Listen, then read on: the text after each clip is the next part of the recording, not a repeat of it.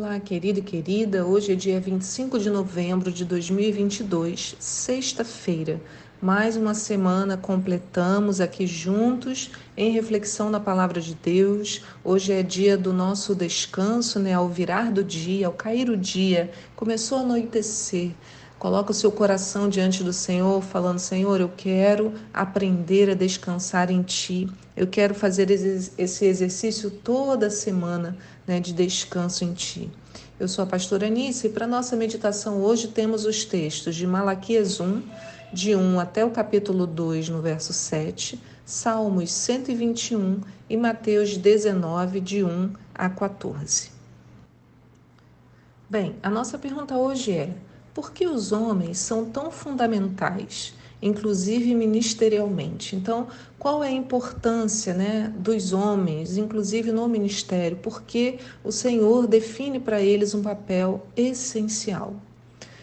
Irmãos, eu nem sempre fico satisfeita com os devocionais porque eu não consigo aprofundar um assunto como realmente gostaria.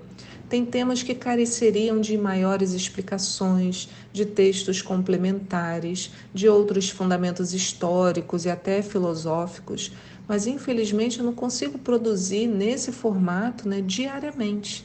Então, a nossa ideia aqui sempre é refletir a leitura diária e eu tento me ater a ela. Né? Assim foi com o tema de hoje.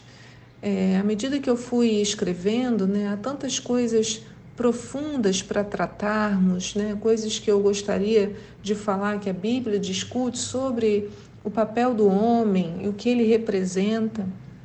Mas eu vou tentar navegar, tentei, né? ou na verdade, fui limitada a navegar apenas pelo texto né, para que isso também não fique muito longo e também por conta do meu próprio tempo, né, de, de parar para escrever e meditar, senão o devocional vai sair tarde da noite, né, mas eu tenho que trabalhar. Então eu fiz um recorte, vou parar dentro do, né, do texto que a gente está trabalhando. Eu voltarei ao texto de ontem, em Gênesis 28.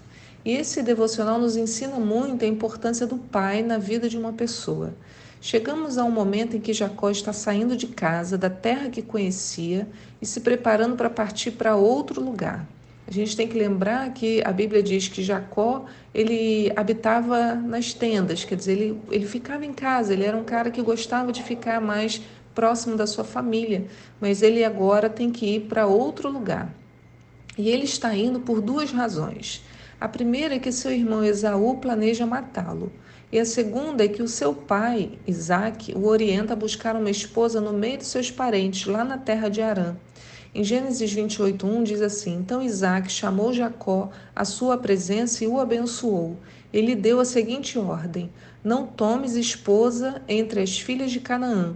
Levanta-te, vai a Padã Arã, a casa de Betuel, teu avô materno, e casa-te com uma das filhas de Labão, irmão da tua mãe. Então Isaac não queria que Jacó, seu filho, escolhesse para si uma mulher cananita.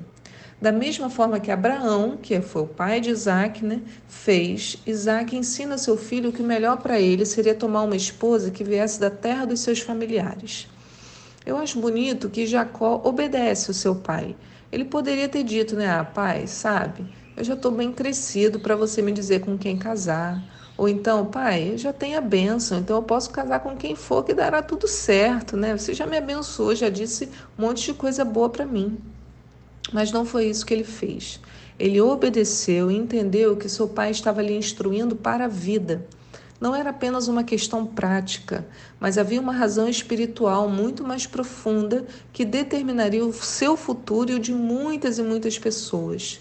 Como eu já disse algumas vezes, nossas atitudes locais geram impactos globais no reino espiritual e no reino físico.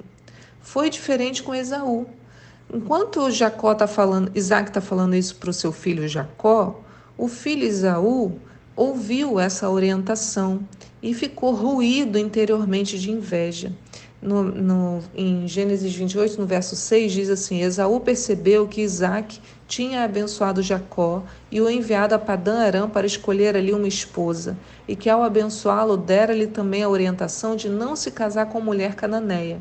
E Jacó obedecera seu pai e a sua mãe e partira para Padã Arã.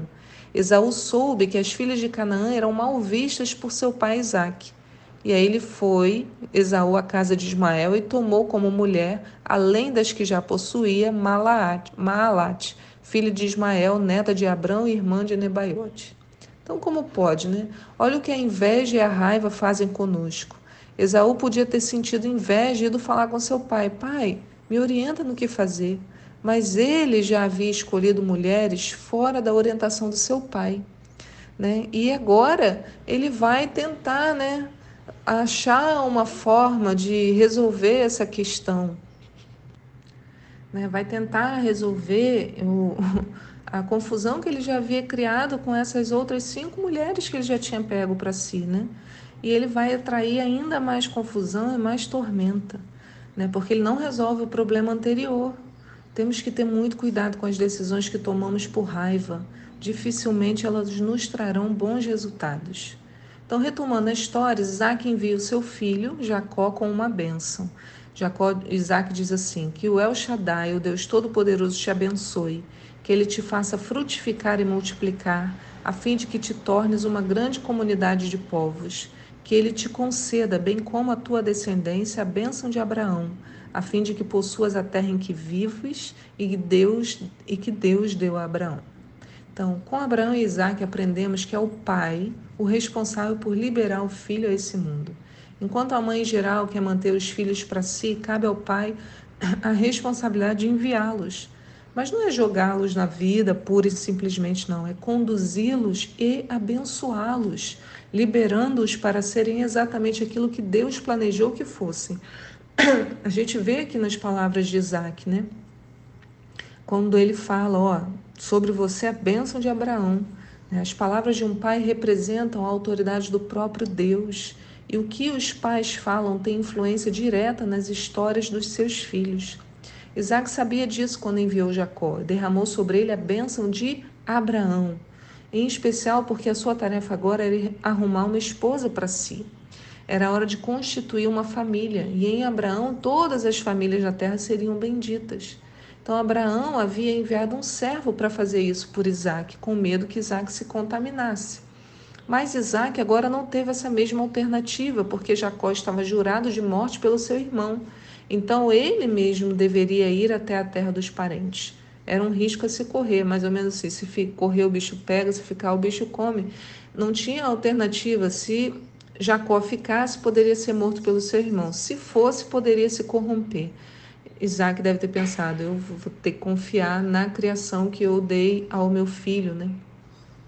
E essa é a questão quando as famílias se distorcem. O papel que Deus instituiu também fica prejudicado. Mães não podem fazer o que um pai faria. Né? Não podem. É claro que vivemos em um, um país em que, a cada dia, irmão, estava pesquisando, cerca de 500 crianças são registradas sem o nome do pai. A média do Brasil é quase 7% dos nascimentos não assumidos pelo homem. Né? Então é a mulher que vai lá registrar. Muito triste, muito, muito triste. E ainda há aqueles que têm o nome em documento, mas não assumem seus filhos de verdade, estão apenas no papel. E isso impõe um grande desafio, porque o papel do homem é oferecer a proteção e segurança às suas mulheres. E esse sentimento é transmitido aos filhos que veem no pai essa estrutura de fortaleza, essa referência. Pais que não pagam o preço da paternidade, têm preguiça, deixam o trabalho né, da criação para a mãe, descumprem sua missão dada por Deus lá na criação no Jardim do Éden. A gente lê lá em Gênesis 2 que o Senhor tomou o homem e o colocou no jardim do Éden para zelar por ele e nele fazer suas plantações.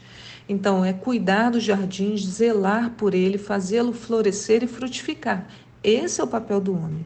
E Deus cria a mulher e a leva até o homem.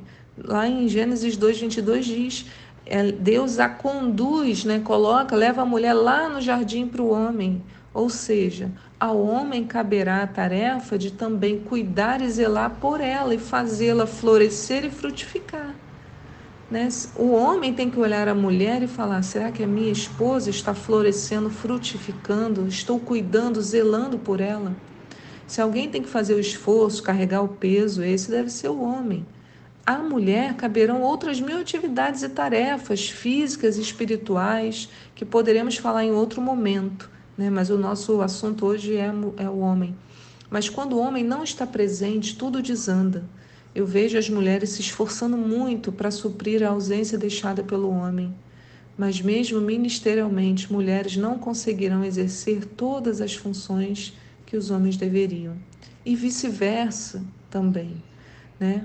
Então, quando nossos pais não exercem a sua função adequadamente, nós vamos ficar no prejuízo eterno.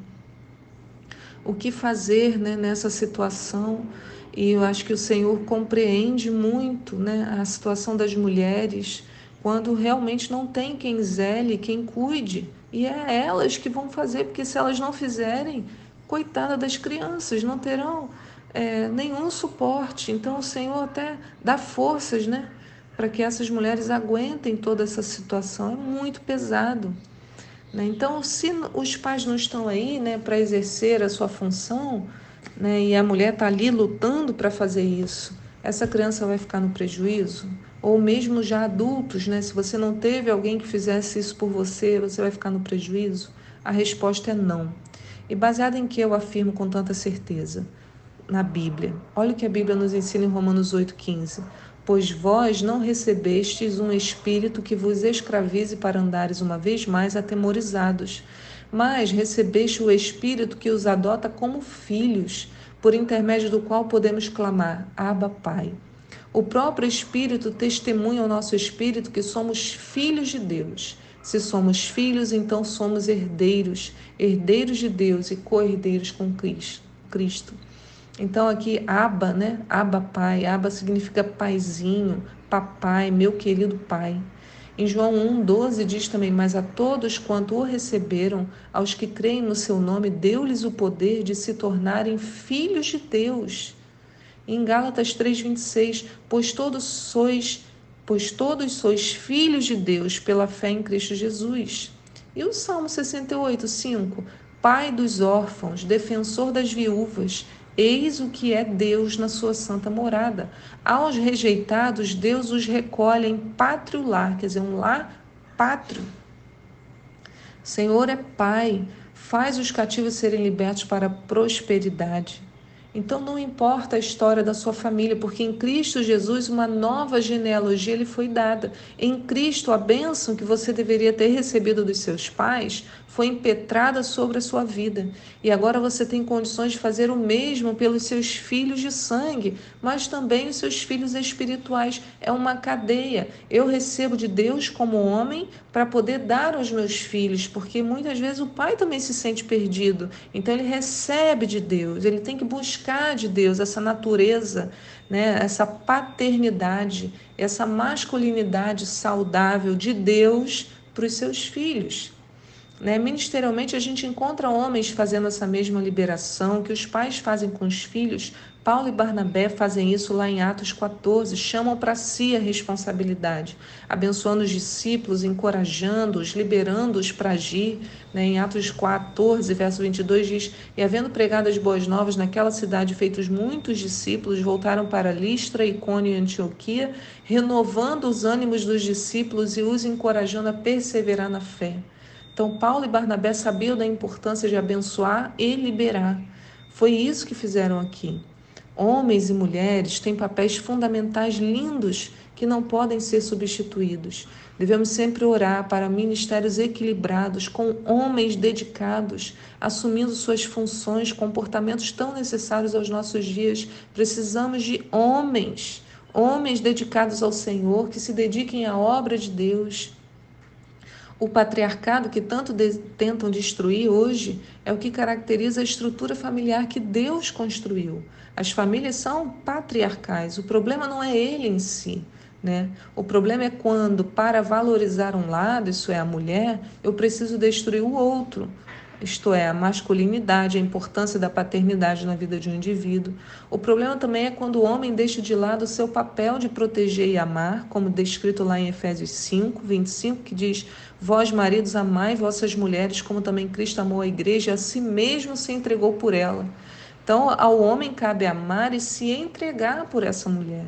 E aí, quando esse papel também de proteger e amar não é cumprido, né? O homem quer experimentar a submissão da mulher como Deus ensina, mas se esquece da contrapartida de entregar o suor, sua própria vida, todo o seu esforço para essa mulher que está debaixo da sua proteção. E isso também é outro problema. Os dois são problemas, né? Então, mas não a estrutura a estrutura ela só se torna um problema porque nós, homens e mulheres, né, somos doentes, mas a estrutura preparada por Deus é boa. Nós temos que buscar a paternidade do Senhor, deixá-lo ser nosso Pai e aceitar o seu sangue sobre a nossa vida. E se você é homem, peça a Deus que ajuste a sua visão para que Deus possa utilizá-lo. E se você tem filhos homens, né, mães e pais, ensine-os a desenvolver essa masculinidade saudável, porque o papel dele como homem será fundamental à nossa, à nossa sociedade e também ao corpo de Cristo. Quer dizer, não temos que ensinar os nossos filhos a agirem como mulheres mas como homens, só que homens submissos a Deus com uma masculinidade saudável em Deus, né? cumprindo o que a palavra do Senhor diz, mas com um papel fundamental. Então, o que aprendemos é que este sangue de Jesus tem o poder de reescrever as mais tristes histórias, transformando-as nas mais belas operações de amor. Aleluia! Que o Senhor nos guie nesse conhecimento há tanta distorção que às vezes a nossa mente fica confusa, então nós precisamos nos voltar para a palavra. Por isso que eu disse que era um tema que eu poderia abordar de formas tão diferentes, profundas, eu fico tão assim insegura, né? Mas eu oro, Senhor, eu peço a ti que tu, Senhor, ministres ao nosso coração aquilo que está no teu, Senhor, e que nós não sejamos confundidos pelas mais diversas teorias que estão por aqui, que a tua voz, Senhor, tenha espaço na nossa mente e que nós sejamos transformados pelo teu Espírito, em nome de Jesus. Amém. Fique na paz do Senhor e eu te espero aqui para um próximo devocional. Tchau.